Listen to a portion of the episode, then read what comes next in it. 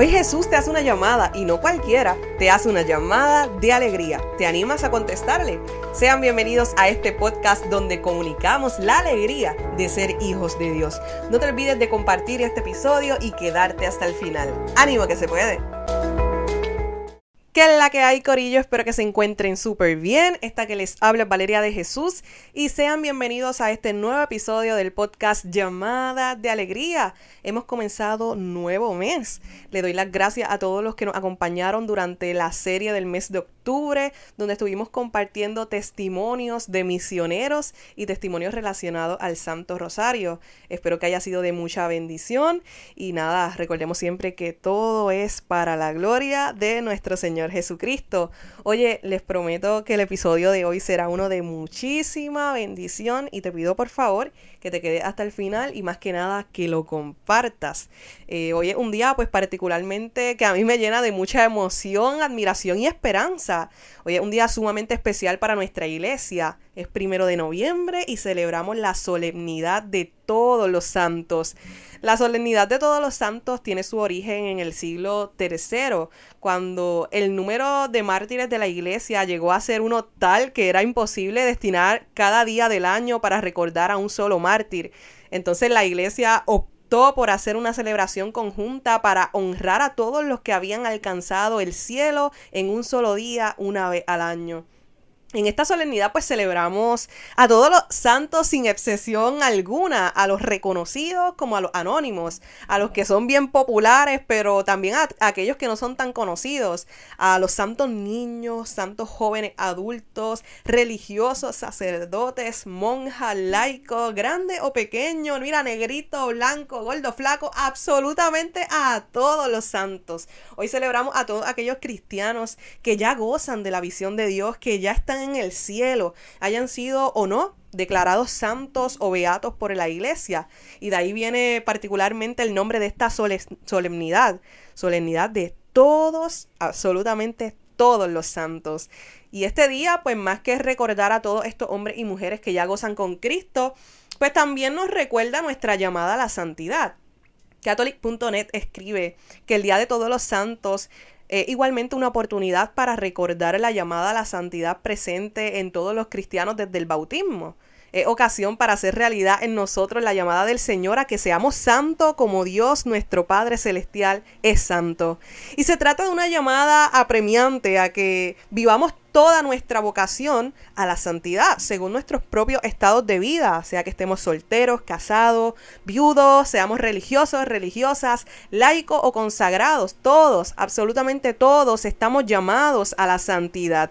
Y si hay un deseo que debemos tener en esta vida, oye Corillo, es el deseo de ser santos, el deseo de la santidad, porque ¿de qué valen los demás deseos si no nos llevarán a la verdadera vida que se vive en el cielo con Cristo? Y este fue un deseo que tuvieron todos los santos. En un escrito de Padre Tito Paredes sobre la solemnidad de todos los santos, él redactaba que una vez la hermana religiosa de Santo Tomás le escribió preguntándole qué cosas eran necesarias para llegar a la santidad el santo de Aquino, pues que ya era un teólogo reconocido y probablemente pues su hermana, qué sé yo, esperaría una especie de pequeño tratado sobre la perfección, pero la realidad es que él no respondió con un tratado, tampoco con muchas páginas, ni siquiera con una frase, solo le respondió con una palabra, querer. Quiero ser santo. Eso lo han dicho pensado, escrito, rezado, las almas que en todos los tiempos han llegado a la perfección. Tomás de Cori fue un franciscano que luego de ser maestro de novicios vio que en su orden se abría una rama más contemplativa y en el 1684 pidió permiso y llamó a la puerta del convento con una carta personal de presentación clara que decía, soy Fray Tomás de Cori y vengo a hacerme santo. Y ahora precisamente lo llamamos así, Santo Tomás de Cori. Él tuvo el deseo de santidad, trabajó y mira, lo logró. En abril del 2003, San Juan Pablo II beatificó a María Cristina Brando, fundadora de la Congregación de las Hermanas Víctimas Espiadoras de Jesús Sacramentado, religiosa napolitana que desde su infancia repetía, tengo que ser santa, quiero ser santa. ¿Y a que no saben qué? Lo quiso, lo deseó y lo logró. Asimismo, el domingo 5 de septiembre del 2004, el mismo pontífice canonizaba al médico y sacerdote catalán Pere Tarrés, apóstol de los enfermos y de los más pobres, y en la homilía decía, se consagró con generosa intrepidez a las tareas del ministerio, permaneciendo fiel al compromiso asumido en vísperas de la ordenación.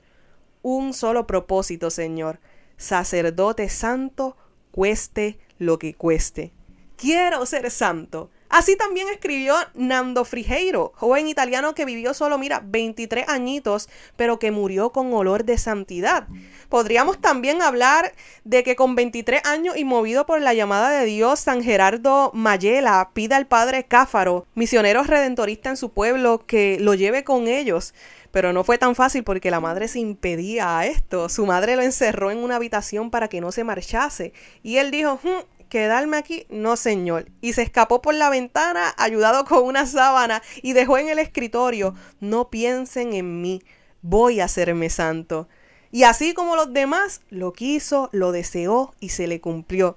Oye, y una de las mejores historias es la anécdota, por muchos conocidas, de Santa Teresa, que no era más que una niña cuando arrastró a su hermano Rodrigo hacia tierra de moros con la esperanza de que los descabezasen. Niños con deseo de morir, niños con deseo de morir por Cristo, de ser mártires. Esos dos fugitivos, esos dos pequeños fueron encontrados por un tío suyo que los devolvió a su casa paterna y Teresa, pues la más joven de los dos niños, pero jefe de la expedición, responde a sus padres inquietos que se preguntaban por el motivo de esa huida.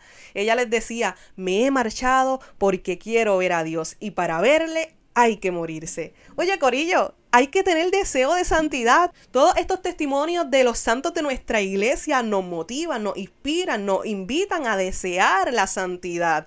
Deseo de estar con Dios por siempre y para siempre. Deseo de plenitud. Pero ¿qué es la santidad? ¿En qué consiste propiamente la santidad? ¿Qué significa eso de ser santo? ¿Qué implica tener ese deseo? Pues decía Padre Antonio Rollo Marín que entre otras virtudes y actitudes, pues él quería destacar unas que eran muy esenciales. Implica humildad, que significa pues el verdadero conocimiento de nosotros mismos, pero al mismo tiempo implica magnanimidad, porque no es poca cosa querer ver a Dios y para verlo, pues como decía Teresa, hay que morir. Y por eso también implica fortaleza y perseverancia, pues quien persevera hasta el final se salvará, como dice nuestro Señor. Así que en definitiva, la santidad implica el deseo de negarse a sí mismo, de cargar con la cruz y seguir a Jesucristo. Y la cruz es importante en este proceso yo no sé qué cruz tú estás cargando hoy, si es la cruz del dolor, de la desesperación, de la enfermedad, de algún problema familiar, matrimonial. Oye, Corillo, ¿cuántas cruces podríamos mencionar? Y es típico que nosotros queramos soltar nuestra cruz, que queramos abandonarla, pero Jesús nos pide todo lo contrario, nos pide acogerla, abrazarla, sobrellevarla y seguirle, agarrar bien la cruz y cimentar nuestros pasos tras él. Eso es la santidad. Esta es la idea, sacrificarse. Y en una palabra, ni Jesús sin la cruz, ni la cruz sin Jesús. La santidad consiste en cargar nuestra cruz y seguirle. Y ese deseo, ese deseo de santidad, debería de ser el deseo de todos nosotros, el deseo que todos nosotros debemos tener. Quiero ser santo, fue la convicción vital, ese gran deseo de todos los que hoy están en los altares, pero que también debe ser el de todo aquel que tenga el deseo de alcanzar la eterna felicidad. Quiero ver a Dios, exclamó Teresa. Y no se trata solo de un deseo pasajero el suspiro de un momento de fervor, sino que es la aspiración de toda su alma, la pasión de toda su vida, que impulsa todas sus actitudes espirituales. Así que cabe aclarar también que esto no se trata de un voluntarismo, aunque pues siempre será verdad lo que dice San Agustín, que el que te creó sin ti no te salvará sin ti. Y por otro lado, lo que afirma la sana teología, que al que hace lo que está de su parte, Dios no le niega su gracia.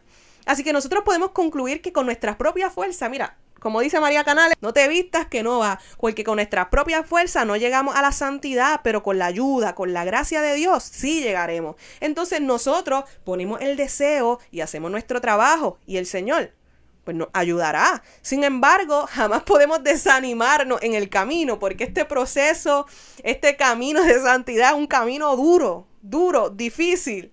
sino que debemos tener un deseo firme, ese deseo de, de ser santos y de no compararnos con otros.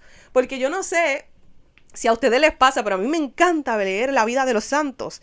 Y, y llegó un punto de mi vida donde me da risa, pero por un momento dejé de leerlas porque yo me empezaba a comparar.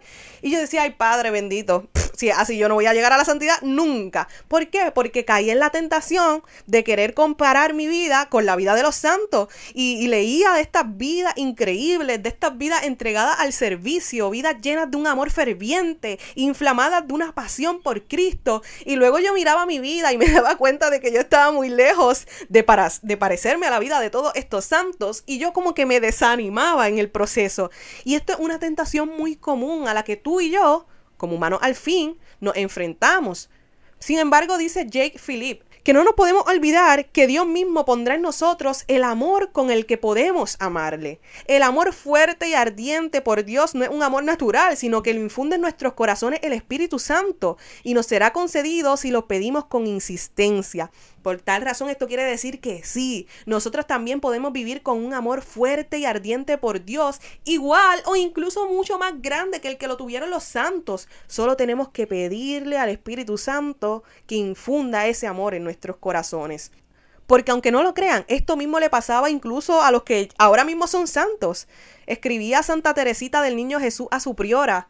Usted, madre, sabe bien que yo siempre he deseado ser santa, pero ay, cuánto me comparo con los santos. Siempre constato que entre ellos y yo existe la misma diferencia que entre una montaña cuya cumbre se pierde en el cielo y el oscuro grano que los caminantes pisan al andar.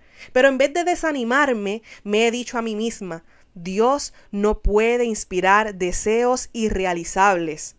Y en la misma línea, el beato José Ayamo, en sus predicaciones, una y otra vez insistía en la importancia del quiero, de ese quiero sincero y decisivo. Quiero ser santo. Decía León Bloy que la única tristeza en esta vida es la de no ser santo.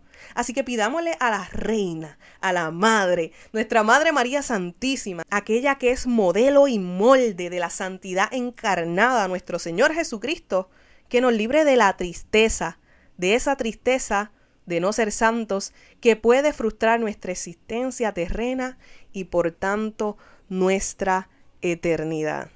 Uniéndome a estas palabras del padre Tito Paredes, cierro con esta frase de mi gran amigo del alma, mi hermanazo, Carlito Acuti. Lo único que tenemos que pedirle a Dios en oración es el deseo de ser santos. ¿Y por qué? Oye, Corillo, porque el cielo nos ha estado esperando desde siempre. Te invito a que le digas a tus amigos, familiares y conocidos que el cielo nos espera. ¿Y cómo lo puedes hacer? Compartiendo este episodio y siguiéndonos en nuestras redes sociales. Ánimo, que se puede. Irradia a Cristo donde quiera que vayas y no te olvides que tienes una llamada de alegría.